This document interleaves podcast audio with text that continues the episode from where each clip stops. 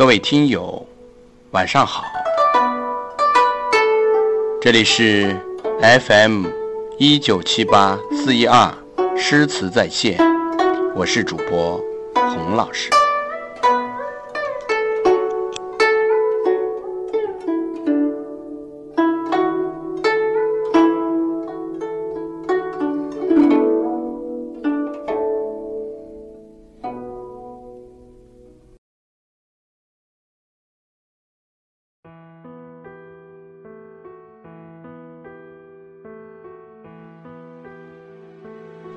今天要和大家一起分享的故事是：山盟虽在，锦书难托。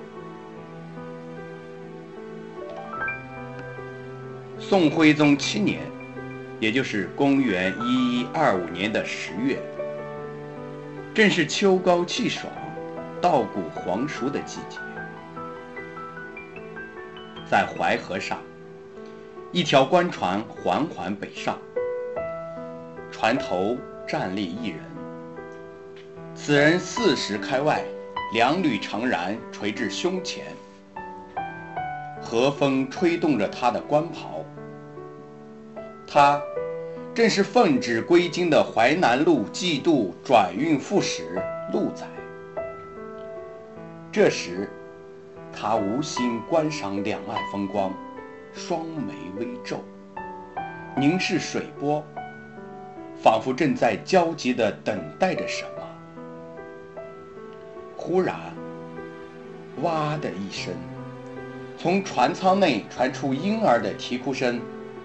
陆仔一听，脸上顿时展开笑容，兴奋地转身进到舱内。恭喜老爷，是位公子。主人们向鹿仔贺喜。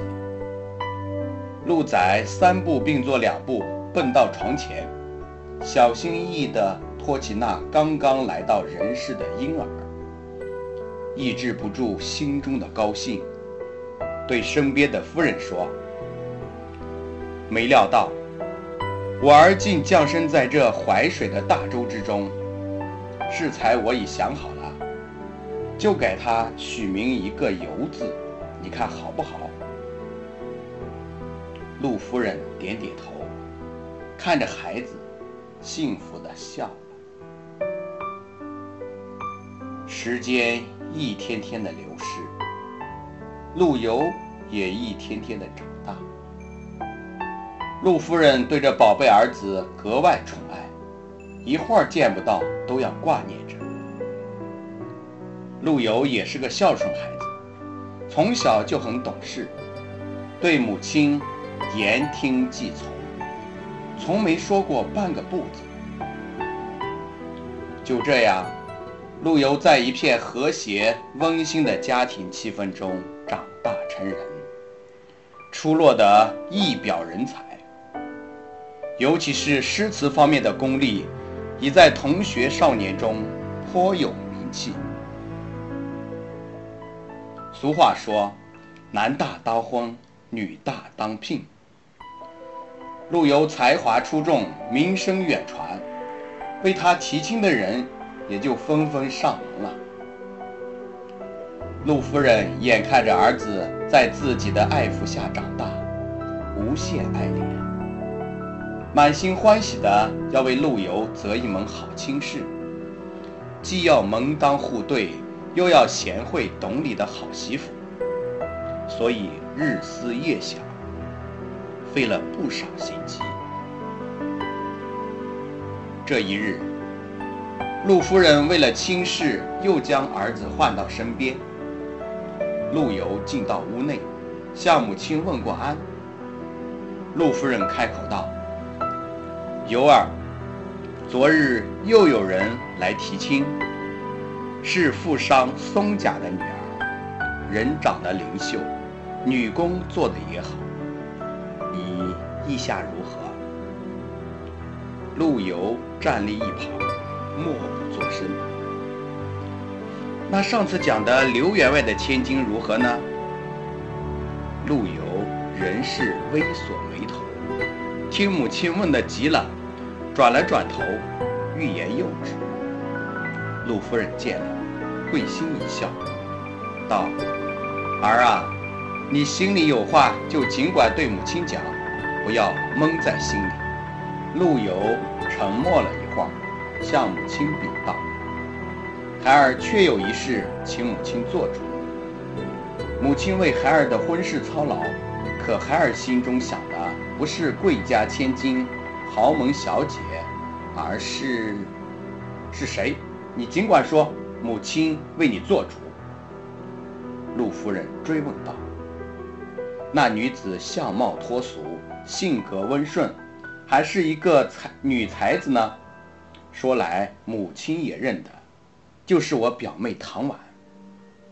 陆夫人一听，心中不快，说道：“那唐婉是个好女子，还是我的侄女，亲上加亲固然大喜，只是她……”没等母亲说完，陆游便抢白道：“母亲说要与孩儿做主，孩儿能与表妹结成姻缘，今生足矣。”陆夫人沉吟片刻，笑道：“好，就依你。”于是陆家请媒人去说，一拍即合。下过聘礼，两家择定吉日为二人完婚。陆游与唐婉。本是从小一起长大，青梅竹马，互相爱慕。如今结为情色之好，更加亲密，恩恩爱爱，形影相伴。陆游为唐婉谢了朋友的酒宴，待在家中。唐婉更是一片痴情，二人或相伴出游，或对月饮酒，吟诗对句。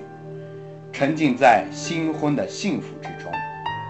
自从新人入门，陆夫人不免感到几分寂寞，心想：以前尤儿每天都要到我这里问安聊天，陪上我半天功夫。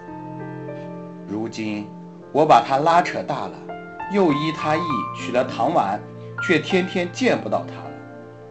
可是。听到从园中传来儿子兴奋的叫声和儿媳欢快的笑声，老夫人又满意的笑了。只要儿子高兴，她是不会说什么的。她又琢磨着，转过年她就能抱上孙子了，到时候她就又有伴了，又有的心操了。于是，老夫人把满心的希望寄托在未来的孙子上。然而，一晃三年过去了，陆老夫人抱孙子的愿望还没实现。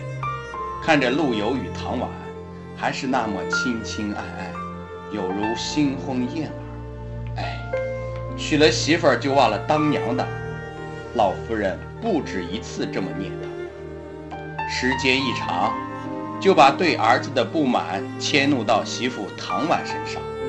时时处处觉得唐婉让他不舒服，不是挑剔针线做的不好，就是责备唐婉不懂孝敬之礼，整日总是沉着脸。一天午后，唐婉照例为婆婆端茶，一不小心，茶水泼溅在婆婆衣服上。老夫人心里正不痛快，又被弄湿了衣服，发火道：“粗手笨脚的！”连茶也端不稳，要你干什么用？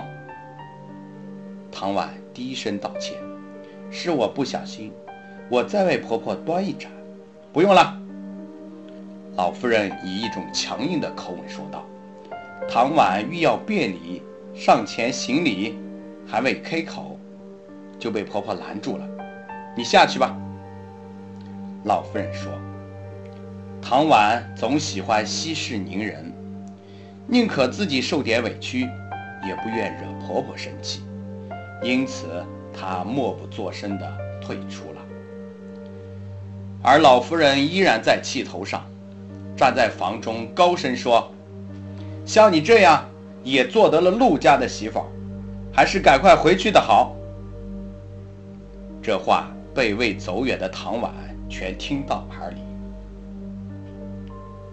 唐婉从小是爹妈的掌上明珠，不要说挨骂，就连大声说话也没听过。今日为点小事，就受婆婆好一顿训斥，心中不免感到委屈。尤其想起在房外听到的最后一句话，眼泪扑簌簌落下来。陆游正在房中读书，见唐婉从母亲房中回来，垂泪不语，就坐到唐婉身边哄她：“是不是受了婆婆的气？”还是想岳母大人啦。陆游说的本是一句玩笑话，谁知正中唐婉的心事，唐婉哭得更伤心。陆游见夫人泪珠儿连连，愈加爱怜。待问明原因后，说道：“这是母亲一时的气话，你不必当真，待我去弄个明白。”说着起身欲走。唐婉连忙拦道：“不去也罢，倒惹婆婆更加不快了。”陆游满有信心的一笑，安慰爱妻，起身去见母亲。陆老夫人正在闭目养神，见陆游进来，露出笑脸，道：“游儿，快来陪我聊聊，我正蒙着没事儿。”陆游本来发愁如何向母亲开口。见母亲心情很好，索性照直说道：“母亲，唐婉自打来到咱们家，凡事小心，处处在意。为今天这点小事，你也不必送她回家呀。”陆老夫人一听，儿子是为唐婉的事才来的，心里顿生不快，沉下脸说：“怎么，从来都是媳妇儿孝顺婆婆？”难道还要我供着她不成？这唐婉也太不像话，竟敢让你来说我的不是。你也是一个大丈夫，竟要替夫人说话。陆老夫人近来本意将唐婉休了，但迟迟未能说出口，心想不如趁今日这个机会送那唐婉回去，也省得让我整天看着不痛快。于是他接着说：“依我看来，咱们陆家也容不下她了，不如明日就让她回娘家。”陆游一听，急忙劝母亲：“母亲不要这样，您何必动这么大怒呢？是我自己要来的，不关唐婉的事儿，还求母亲看在孩儿份上，不要休了他。你越发没出息了，我主意一定。”我不要再见到他。陆夫人：“陆游哀求道：‘母亲，孩儿年已二十有余，可功未成，业未就，幸得唐婉才使孩儿感到愉快。您如今硬要拆散我们，让我怎么受得了？’老夫人闻听此言，大怒：‘你这不孝之子！’陆游从小孝敬父母。”从未见母亲对自己发过火，今日一见，心中有些害怕，道：“孩儿从命便是。”陆游心事重重地回到房中，看见文弱的妻子正坐在灯前，烛光映在他的脸上，愈加引人爱怜。陆游不禁回想起二人度过的美好时光。几年来，二人相敬如宾，情投意合，如何忍心分手呢？唐婉见陆游回来，半晌没出声，心中已经明白了几分，强忍心烦，宽慰道：“有何事，待明日再说。”陆游担心的正是明日，但又不知如何开口。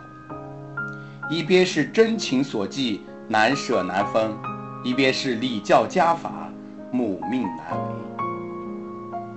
长夜无眠，无言并坐，执手相看，欲言又止。烛光越来越弱，终于熄灭了，天最后，陆游长叹一声。说：“母亲让我送你回家，你且收拾一下吧。你真的让我走吗？一句话出口，唐婉已无法忍住压抑了一夜的泪水。婉，你但听我把话讲完。陆游轻抚爱妻，你我感情深厚，我怎能如此绝情？我打算送你在外小住几日，等母亲心平气和了，我再求她让你回来。这且作权宜之策，你看如何？唐婉左思右想，难出好计，只得点点头。那么，陆游就这样休了唐婉吗？唐婉还能回到陆游的身边吗？陆游的母亲怒气会消失吗？请听宋词故事之《山盟虽在，锦书难托》第二集。